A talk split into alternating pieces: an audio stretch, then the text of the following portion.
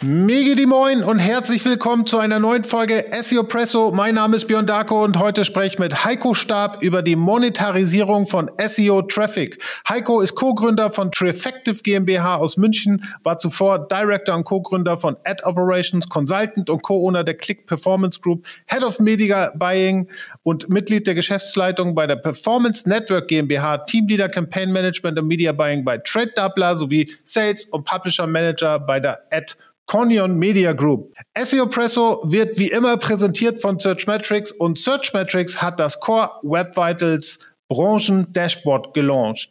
Kein anderes Thema beherrscht die SEO-Welt in den letzten Monaten so sehr wie die Core Web Vitals. Mit dem Rollout sowohl für Mobile als auch für Desktop rückt Google die User Experience auf einer Webseite weiter in den Fokus seiner Aufmerksamkeit. Die Metriken Largest Contentful Paint, First Input Delay und Cumulative Layout Shift werden so zur maßgeblichen Bewertungsgrundlage der organischen Website Rankings. Im völlig neuen Core Web Vitals Branchen-Dashboard zeigt Searchmetrics nun jeden Monat die durchschnittlichen Core Web Vitals Performance der 100 wichtigsten Desktop- und Mobile-Domains verschiedener Sprachen auf und gibt gleichzeitig praktische Optimierungstipps an die Hand. Also schaut vorbei. Ihr findet das Core Web Vitals Branchen Dashboard unter src.hm slash cwv Dashboard. Moin Heiko, sehr schön, dich heute hier zu haben. Ja, einen wunderschönen guten Morgen, grüße dich. Ja. Wir sprechen heute über die Monetarisierung auch von SEO-Traffic, was ja natürlich ein super spannendes Thema ist, auch mit den ganzen Änderungen des, der Cookie-less-Trackings, Google Analytics wieder Änderungen gemacht, SEO ja sowieso geplagt, auch schon seit mehreren Jahren mit dem Not Provided in Keyword-Planner, all diese Dinge ähm, äh, schwierig sozusagen auch monetären Wert zu messen. Auf der einen Seite, auf der anderen Seite auch schlechten Forecast zu geben auf bestimmten Keyword-Rankings und so weiter. Äh, Intent spielt eine große Rolle. All das wollen wir heute mal ein bisschen besprechen. Aber lass uns mal wirklich gleich in die Vollen schlagen mit der ersten Frage. Ich habe auch einen Podcast äh, mal gemacht mit dem Tobias Zehnder von der Web Republic aus der Schweiz, wo wir direkt über das Aussterben der Third-Party-Cookie-Trackings gesprochen haben und was für Auswirkungen das eigentlich auf die Webanalyse generell hat. Aus deiner Sicht, welchen Einfluss hat das Aussterben auf die Webanalyse generell? Äh, generell, ich sehe das disziplinübergreifend, muss muss ich sagen. Ja? Also das hat nicht nur eine Auswirkung auf Web Analytics, sondern es hat eine Auswirkung auf die Art und Weise, wie Werbung generell gemacht wird, wie digitale Inhalte generell gepublished werden und alles verschmilzt mehr oder weniger miteinander. Das heißt, die absolute Genauigkeit, die wir uns über Jahre aufgebaut haben mit unserem Cookie-Tracking und den ganzen Identifiern, die wir da nutzen, das wird es in, in, in der Zukunft nicht mehr geben. Wir navigieren einfach in die Privacy-First-Welt und das ganze Thema wird auf Machine Learning-Algorithmen gehen. KI wird eine große Rolle spielen. Und all diese ganzen Themen unterliegen gerade momentan natürlich gewissen Regularien. Das heißt, äh, da werden wir zukunftsmäßig noch nach vorne schauen müssen, was da uns die, die regulatorische Seite noch um die Ohren haut. Und das wird langfristig die gesamte Branche bei uns entsprechend beeinflussen. Machine Learning und KI heißt in dem Zuge aber auch wieder viel Neues, viel mehr Möglichkeiten auch in gewisser Art und Weise. Na, wir hatten das jetzt auch mit äh, Google Analytics, die äh, die Vierer-Version vorgestellt haben wo es dann schon Möglichkeiten gibt, über äh, Abwanderungswahrscheinlichkeiten Reports zu ziehen oder Empfehlungen zu weiteren Zielgruppen. Und das ganze Thema wird eben mehr und mehr auf, auf ich nenne es jetzt Keyword-Ebene zu gehen. Das, was SEM bisher ausgezeichnet hat, wird sich adaptieren auch in weitere Bereiche. Also wir gerade in der programmatischen Welt, in der Vermarktung, arbeiten viel mit Ableitungen aus Contextual Segments. Und Contextual Segments basiert dann auch wieder auf Machine Learning Algorithmen, künstliche Intelligenz, Intelligenzen. Wenn ein, ich sage jetzt mal, wenn der Algorithmus in der Lage ist, den Content auszulesen, dann kann er sehr wohl auch Bilder erkennen oder auch Voice erkennen oder Video erkennen und daraus ableiten, die relevanten Informationen zur Verfügung stellen. Du hast ja auch aus deinem Ansatz sozusagen aus der, aus der klassischen Vermarktung oder dem Advertisement sozusagen, ihr habt natürlich sehr viele Mechanismen gehabt. Äh, Tobias hat das in dem Podcast auch so wunderbar den, den, den Kopf auf den Nagel getroffen, wo er gesagt hat, das war sogar die absolute Messbarkeit, ne? gerade in diesem programmatischen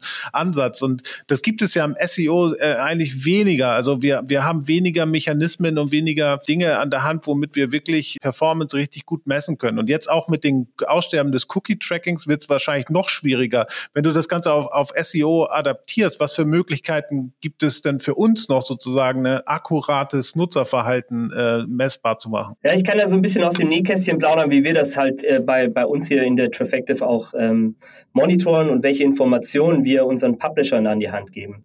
Heißt, was wir tun, wir sind eine Plattform, wir integrieren unsere Codes auf, de, auf dem gesamten digitalen Angebot eines Publishers und darüber hinaus ne, bei der Werbeauslieferung aus der programmatischen Welt, du hast es gerade so schön gesagt, haben wir volle Transparenz dessen, welche User sind denn bei uns auf der Plattform beziehungsweise respektive auf dem Angebot des Publishers. Äh, wenn du das jetzt natürlich auswertest anhand der Informationen, die du hast, und jetzt unabhängig davon, ob es Cookie ist oder ob es eben Predictions sind, wo wir hochrechnen, welche Wahrscheinlichkeit ist es denn, dass der User XYZ entspricht, dann kannst du diese Daten sehr schön verknüpfen, zum Beispiel mit den Informationen, die du aus der Google Search Console bekommst. Und wenn du diese Informationen hast mit der Zielgruppe, die Wahrscheinlichkeit ist, dass er gerade auf deiner Webseite surft, gepaart mit den Monetarisierungseffekten, Effekten, die du dahinter hast, weil du weißt ganz genau, welcher Content verdient welches Geld, welche Zielgruppe treibt sich auf dem Content rum und welche Keywords und welche Suchbegriffe waren denn relevant dafür, dann hast du ein ganz neues Spektrum von Auswertungsmöglichkeiten und auch Optimierungsmöglichkeiten in deinem SEO-Bereich. Ja, die basieren jetzt momentan natürlich noch viel auf Cookies und mit sehr detailgetreuen Informationen über den User, aber aufgrund der Machine Learning äh, ähm, die wir da einsetzen und auch aufgrund der KI, die da langfristig noch mehr Einzug haben wird, werden werden eben auch die Predictions immer besser und die Auswertung dessen, ob jetzt die, die Zielgruppe auf einem Cookie basiert oder langfristig auch auf der, auf der, ich sage jetzt mal, Customer Journey, die er einfach hat auf deiner, auf deinem digitalen Angebot oder eben auf, einem, auf einer Monetarisierungsplattform wie wir, weil wir können das ja auch übergreifend Cross, äh, Cross-Domain und so weiter tracken, auswerten, weil wir den direkten Zugriff auf alle Inventare haben. Heißt, wenn du die technologische Skalierbarkeit mitbringst mit den entsprechenden Daten und die Relevanz aufzeigen kannst daher, dann hast du als SEO natürlich ein, ein sehr mächtiges Tool an der Hand, wo du nachher sagen kannst, ah, das ist also auch die Zielgruppe, die sich auf dieser Seite rumtreibt oder auf diesem Content und da könnte ich vielleicht noch mehr produzieren, um gegebenenfalls noch mehr mitzunehmen. Also wir kommen, der Großteil unserer Publisher sind klassische Zeitungsverlage und die produzieren News. Ne? Gerade da ist natürlich die Haltbarkeit von so einem, von so einem, äh, von so einem Artikel relativ kurz. Ja, der wird unabhängig jetzt, es gibt immer Themen Grippe und so weiter, das ist immer akut. Ne? Das weiß ganz genau, wann die kommen. Aber wenn du jetzt eine Nachrichtenerstattung hast, dann brauchst du die Information in Echtzeit, dann weißt du, welcher Content funktioniert, was muss ich nachproduzieren, um den Content sofort wieder in die Maschinen zu geben, um die Umsätze, die darüber auch generierbar sind, wieder mit abzuholen. Und das ist ein ganz neuer Ansatz, den gibt's glaube ich, nicht so oft, dass, dass die Disziplinen so eng miteinander verschmolzen sind. Und der Publisher, der es anfängt zu leben, der kann daraus natürlich äh, sehr viel äh, Wertschöpfung äh, rausschlagen. Ja, im, im Publishing, gerade wenn es um klassisches Advertising geht, das habe ich damals bei Ringi auch mal versucht herauszufinden, ist, äh, ist ähm, wenn, der, wenn sozusagen eine Werbung ausgespielt wird, und das wird an Impressions sozusagen abgerechnet, ne, müsste man ja eigentlich einen Wert herausfinden, wie viel, wie viel sozusagen ein Besucher wert ist, ne, der eine Impression sozusagen ausbringt. Also auf wirklich auf einen Cent runtergebrochen. Jeder Besucher, den ich generiere, der ist wert X. Und das, ähm, ähm, wenn ich das multipliziere, multipliziere mit einem Forecast und sage, ich schaffe jetzt auf einen bestimmten Artikel 100.000 Impressions, dann hat man ja eigentlich ein gutes Forecasten-Mittel. Ist das gängig in der Praxis, so zu arbeiten? Die meisten Publisher haben halt klassisch hier Google Analytics auf der Seite und dementsprechend die Auswertung dessen, dass sie wissen, wie wird ein Artikel aufgerufen. Ne? Wo dann eben äh, Services wie wir ins Spiel kommen, wo dann der Mehrwert liegt, ist einfach, wir haben die gleichen Tools zur Verfügung, äh, in Anführungszeichen, äh, wir, wir sind eine Art Analytics, aber auf der Werbeseite.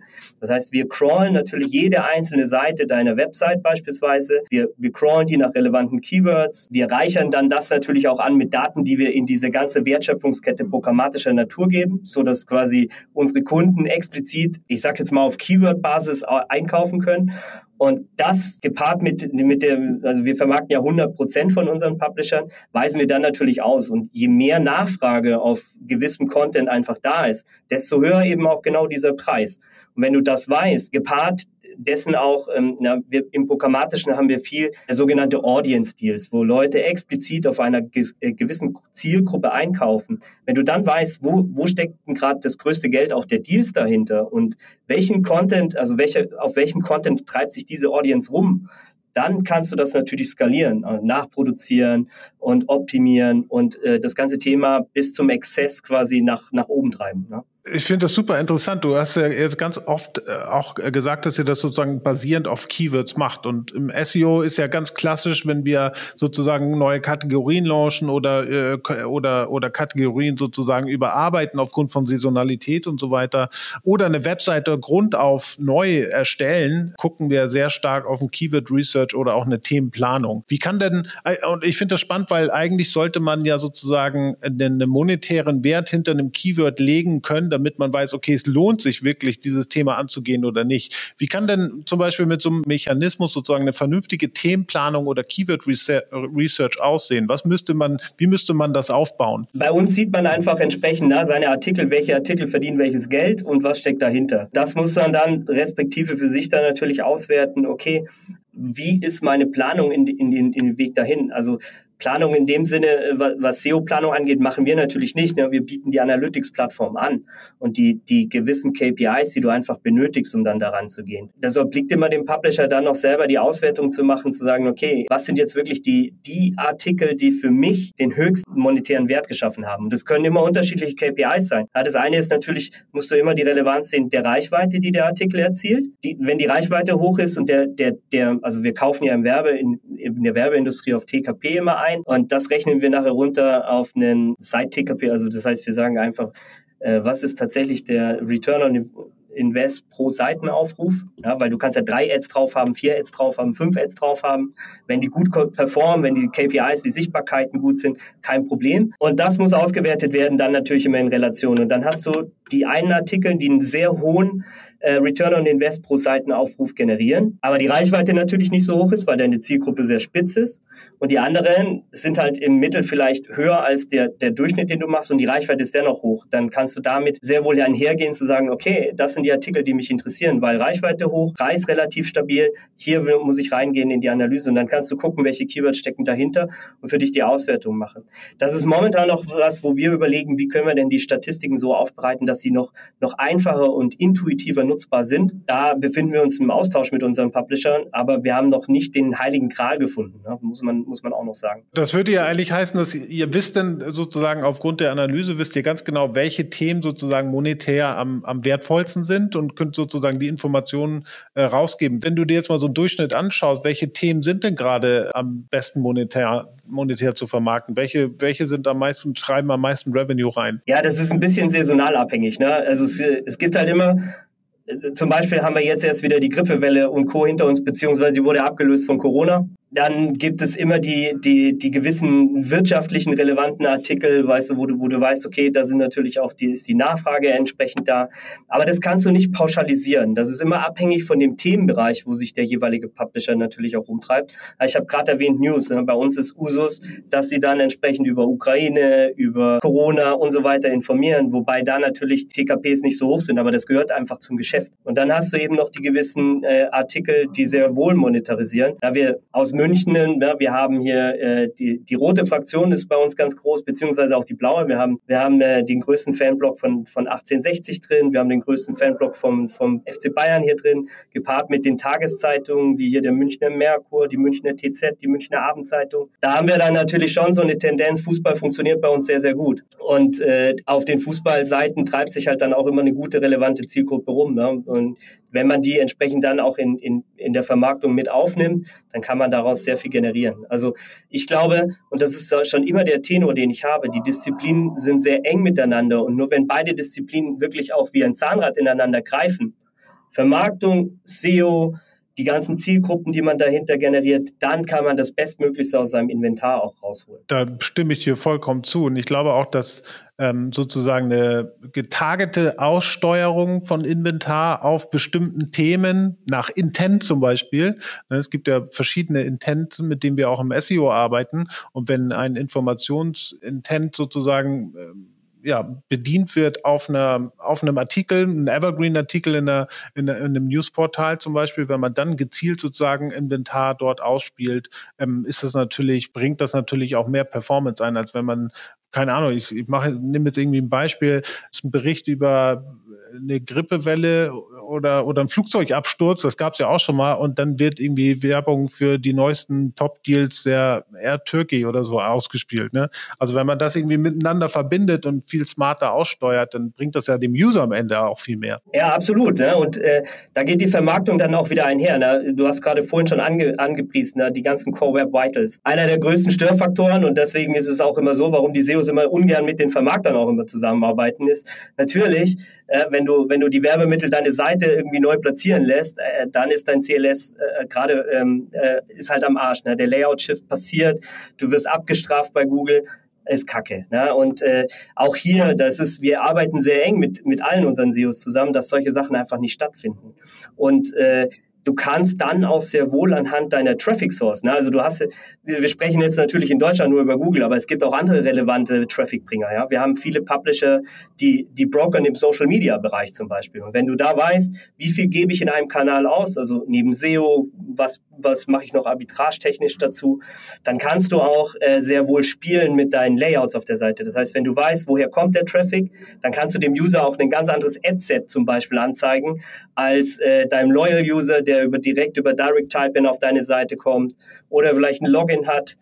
Ähm, oder wenn du, wenn du weißt, dass der Intent einfach auf, auf die Art und Weise geht, nur gerade eine, eine entsprechende News abzucachen, wo dem User egal ist, warum er jetzt auf die Seite geht oder die Seite, na, dann kannst du ein ganz anderes Ad-Cluster anzeigen und daraus viel mehr Werte generieren, als wenn du weißt, okay, der kommt mit einem Intent auf deine Webseite, was sehr zielgerichtet ist, wo du vielleicht sagst, okay, den kann ich konvertieren in den Loyal, äh, in den Loyal User, ja. Ähm, und das ist sehr, sehr wichtig. Und wenn man, wenn man sein Ad-Setup quasi damit konfiguriert, und das tun wir zum Beispiel, wo wir sagen, also wir haben sogenannte Matches, wo wir sagen, es sind halt Flyby-User, das sind für uns die nicht loyalen User, die einfach nur eine News abcachen, ähm, dann wird der ja, ich sage das mal salopp, zugerotzt mit Werbung. Ne? Ähm, versus der andere User, der mit einem ganz anderen Intent auf die Seite kommt, der bekommt halt wirklich nur sehr wohl ausgesuchte Platzierungen angezeigt, um ihn da quasi auch im Fluss zu halten. Und dann versuchen wir lieber über eine Content Recommendation in dem Moment noch mehr, mehr Klicks auf die Seite zu erzeugen finde das total interessant. Einmal würde ich gerne noch mal fragen, also das Thema PageSpeed und Core Web Vitals, was ja sehr stark von SEOs getrieben wird und du hast recht, die äh, Diskussion zwischen SEOs und auch dann den Betreibern des Ad-Servers ist immer da oder auch damals bei der Umstellung HTTPS, ja, können wir nicht machen, weil die Ads können nicht ausgespielt werden und so weiter und auch die, die der Cumulative Layout Shift insbesondere äh, dann ja auch immer sozusagen schuld ist die Werbung. Und es gibt dann ja ganz wenige, die wirklich diese Diskussion auch angehen, aber merkt sozusagen die Advertising-Welt auch, dass Core Web Vitals und insbesondere PageSpeed auch einen positiven Impact sozusagen auf die Click-Through-Rates der einzelnen Ads hat oder die Impressions der Ads? Weil klar, wenn eine Seite schneller ausgespielt wird, stabiler ausgespielt wird, dann ähm, wird natürlich auch mehr Umsatz gemacht, oder? Ja, aber der Advertiser merkt das nicht. Ne? Deswegen gibt es Dienstleister wie uns, dass der Advertiser es gar nicht merkt. Ja? Aber äh, ich sage jetzt mal so salopp, du kannst auch ein Fireplace-Ad, wo quasi die ganze Werbung außenrum auf deiner Seite liegt, sehr wohl ohne den Layout-Shift ausliefern. Du brauchst aber halt die technologische Infrastruktur dafür. Der Advertiser, dem ist es im Prinzip egal, er will ja dafür bezahlen und wenn du als Publisher quasi deine Schmerzgrenze reingehst, wo du sagst, okay, ich nehme den Preis der, der Bezahlung lieber mit und verzichte darauf vielleicht langfristig auf mein, auf mein SEO-Traffic, dann spielst du ein kurzfristiges Spiel und äh, deswegen sagen wir immer, nee, da, deswegen brauchst du so Plattformen, wie wir es sind und wir sind ja einer der wenigen Google Certified Publishing Partner. Heißt, wir sind ganz eng im Austausch mit Google, gerade auch zu solchen Themen. Und wir haben gewisse KPIs, die wir immer erreichen müssen, damit wir diesen Status überhaupt behalten. Und das sind dann eben so Sachen wie, das ganze äh, Setup muss optimiert sein, die KPIs müssen eingehalten werden. Und nur wenn das alles passt, dann behältst du A, auch dein, dein Zertifikat dahingehend. Und Google empfiehlt dich dann auch externen Partnern auf diesem Bereich dann auch weiter. Ja, aber aber wie gesagt, dem Advertiser, sind wir mal ehrlich, ist es scheißegal. Der will seine Werbung ausgespielt haben. Ne? Und eine andere äh, interessante Geschichte, die du gerade auch erwähnt hattest, ähm, da würde ich auch gerne noch mal eine Folgefrage zu stellen.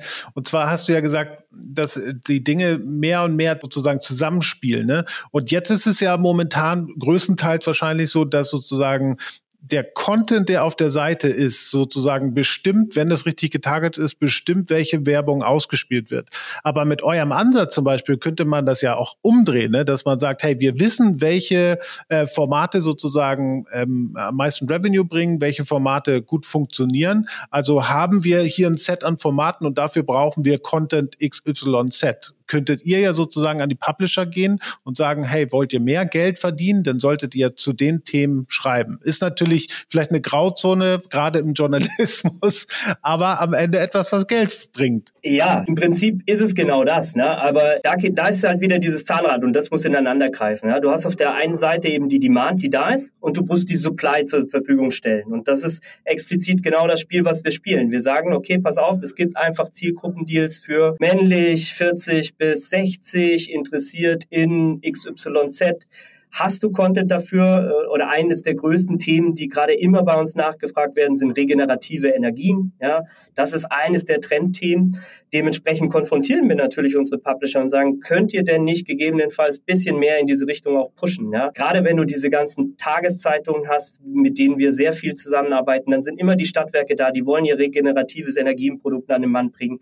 Die wollen die neuen, neue Infrastruktur der Ladesäulen an den Mann bringen. Und dafür wollen sie nicht natürlich äh, breit streuen, sondern schon sehr wohl in die Zielgruppe nachher auch reingehen und ihre Produkte platzieren. Also damit setzen wir uns auseinander. Wir, wir machen niemand Vorschriften, produziere dafür, aber wir geben sehr wohl eine Empfehlung.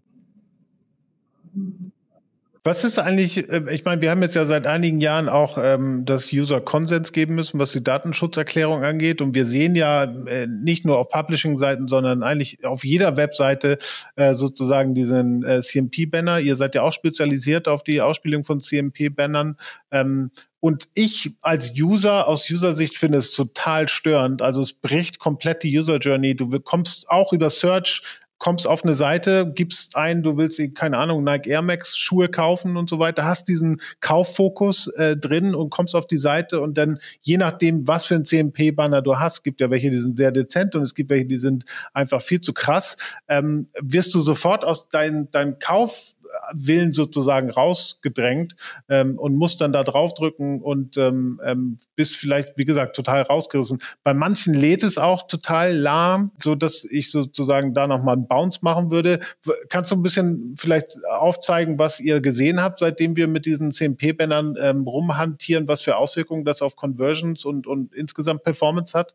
Also auf Conversions ist immer schwierig, ne? aber wir geben da gewisse Empfehlungen natürlich ab. Letzten Endes ohne Consent String keine vermarktbaren bzw. keine nutzbaren personenbezogenen Daten. Wobei auch das ist zu relativieren. Ne?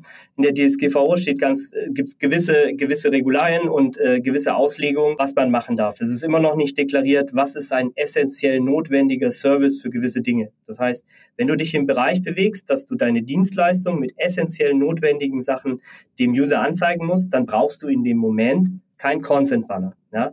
Das heißt, du kannst sehr wohl, wenn du, wenn du, wenn du Landingpages hast, die ausschließlich für gewisse Produkte sind, wo du deine essentiell notwendigen Service einfach machst, sowas wie, natürlich brauchst du deine Warenkorbfunktionalität etc. etc., dann kannst du das in deine Datenschutzbestimmungen ähm, auslagern und gar keinen Consent-Banner aufrufen, weil du willst in dem Moment ja gar keine personenbezogenen Daten nutzen und alle Drittanbieter, die gegebenenfalls das tun, solltest du eben auf der Seite nicht ausliefern.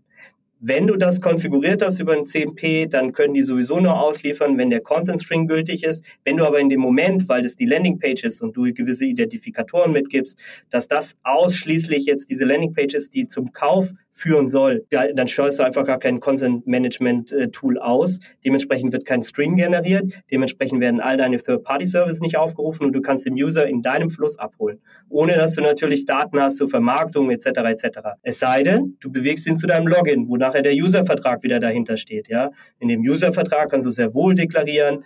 Du kannst viel reinschreiben in deinen User-Vertrag und viele Dinge nutzbar machen, weil du hast dann in dem Moment ein Vertragsverhältnis und das ist eine andere Grundlage als ein Consent Management System, das ab abfragt nach Einwilligung. Unabhängig davon, ne, ähm, CMP ist auch so eine Sache, die muss, das muss top optimiert sein, weil sonst kackst du komplett ab im SEO. Und äh, da ist es natürlich wichtig, ein gutes Tool zu haben, das schnell lädt, das auf wirklich äh, guten Services basiert, das keine großen Bilderchen nachlädt oder irgendwelche Translation-Dateien immer noch, keine Ahnung, acht Sprachpakete, obwohl du gerade nur eins brauchst. Das sind halt alles Sachen, die muss man beachten. Unabhängig davon ist immer die Bounce Rate äh, höher als ohne CMP. Und das ist halt de facto so. Ne? Wir sehen im Durchschnitt Durchschnitt, äh, gerade bei so Flyby-Usern, die ursprünglich nur so eine Information abholen, sehen wir schon eine Bounce Rate, die so um die 10% liegt. Wobei sich relativiert hat, ne? dadurch, dass alle Consent-Management-Systeme machen mit, mittlerweile, hat sich relativiert, weil die sind, das ist ja diese Consent-Blindness, die ja auch wieder übel aufstoßt, weil die Leute einfach keinen Bock mehr haben und die klicken dann alles akzeptieren. Ne? Wow. Das ist schon krass. Wenn wir mal so ein bisschen in die Zukunft schauen, gerade was so nicht nur Search sozusagen in der Zukunft äh, bevorsteht, sondern ja eigentlich das ganze Internet sozusagen in dem, in dem Wandel ist, sich auf neue Devices äh, auszuweiten, wie zum Beispiel Voice Assistant oder auch in, in das ganze Thema Visual Search. Aber lass mal bei Voice Assistant bleiben. Ich glaube, das ist das, was sich am weitesten sozusagen voranschreitet äh, mit dem Google Home. Wir haben Amazon Alexa, wir haben Cortana von Microsoft und so weiter und so fort. Wir sehen, dass diese ganzen Assistants äh, in Autos schon eingebaut werden, teilweise in Kühlschränken. Ich habe mal auf einer Konferenz mit jemandem gesprochen äh, von Amazon, die sind dabei, mit Baufirmen zu sprechen, dass man die Alexa schon direkt in die Wand mit einbauen kann, dass du nicht mit einem bestimmten Device mehr reden musst, sondern wirklich äh, sozusagen in deinem Haus einfach in, die, in den luftleeren Raum sprechen kannst und dann Feedback zu bekommst. Und ich glaube, die, das sind noch so Anfänge und ist noch ein bisschen holprig, Anpassung auch von dem User her. Aber ich könnte mir wirklich vorstellen, dass das in zehn Jahren schon sehr, sehr stark, sehr viel stärker ausgeprägt ist und sehr viel mehr ähm, natürlicher Umgebung von uns sozusagen da ist. Und das bedeutet ja auch, dass das ganze Thema Monetarisierung, Werbung ähm, und auch die Art und Weise, wie wir Content erstellen und ausspielen, wird sich ja komplett ändern. Habt ihr, seid ihr darauf schon irgendwie vorbereitet oder siehst du da von deiner Seite aus irgendeine Idee, wie man sich da gut darauf vorbereiten kann, um auch langfristig weiter Geld zu verdienen? Ja, äh, vorbereitet wäre jetzt übertrieben, ne? aber äh, vom Prinzip her, brechen wir es mal runter auf das, was es ist. Voice ist nur eine andere Art und Weise, Content rüberzubringen. Ja?